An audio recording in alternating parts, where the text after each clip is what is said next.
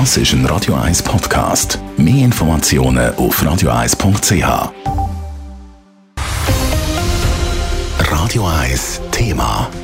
Es geht um richtig viel Geld heute im Bundeshaus zu Bern. Der Ständerat und der Nationalrat sollen am gleichen Tag die Kohäsionsmilliarden für die EU freigeben.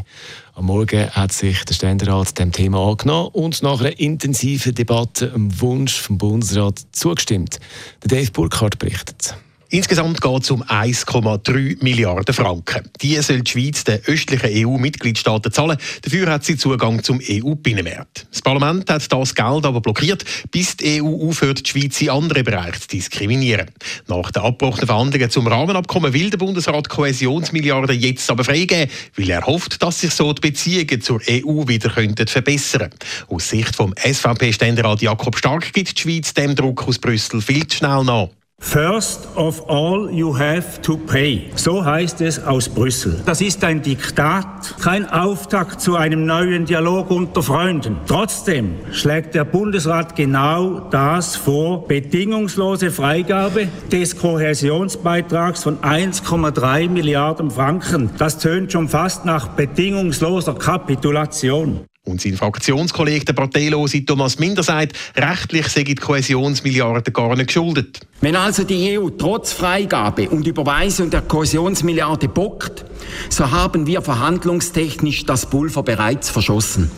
Das war der Grund, warum noch vor kurzem das Parlament entschieden hat, die Vorlage zu sistieren, bis wir von der EU nicht mehr diskriminiert werden. Gegen die Freigabe vom Geld sind neben der SVP auch ein paar Mitglieder aus der Mitte gewesen. Da nicht dazu gehört der Mitte-Ständerat Birmin Bischof. Nach dem Abbruch der Verhandlungen durch den Bundesrat und nachdem wir wissen, welche Bedeutung diese bilateralen Verträge für die Schweiz haben, ist es klar, das nächste Signal muss von uns auskommen, auch wenn wir, das ist zuzugeben, wir haben keine rechtliche Garantie, dass beispielsweise die Horizon-Blockierung aufgehoben wird mit der Zahlung. Das sieht auch der Zürcher SP-Ständerat Daniel Josic so. Trotzdem brauche es jetzt ein Signal aus der Schweiz. Wenn ich die Minderheit höre, dann höre ich nur Schuldzuweisungen. Ein bisschen wie im Sandkasten. Wer hat wem zuerst was angetan? Das mag alles interessant sein und das können Sie von mir aus auch diskutieren. Aber in diesem Saal hier brauchen wir keine Schuldzuweisungen, sondern wir brauchen eine europapolitische Strategie. Zwar könne niemand sagen, wie die EU auf die Deblockierung würde reagieren. Sicher ist aber, dass ohne die Freigabe gar nichts erreicht würde. Die Mehrheit vom Ständerat hat das ähnlich gesehen. Mit 30 zu 9 ist für die Freigabe gestimmt worden. In ein paar Stunden ist jetzt der Nationalrat am Zug. Die Sitzung dort ist Open End angesetzt. Dave Burkhardt, Radio 1.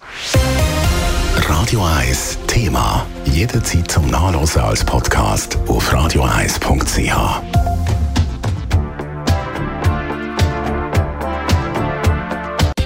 Radio 1 ist Ihre Newsender. Wenn Sie wichtige Informationen oder Hinweise haben, rufen Sie uns an auf 044 208 1111 oder schreiben Sie uns auf redaktion.radio1.ch.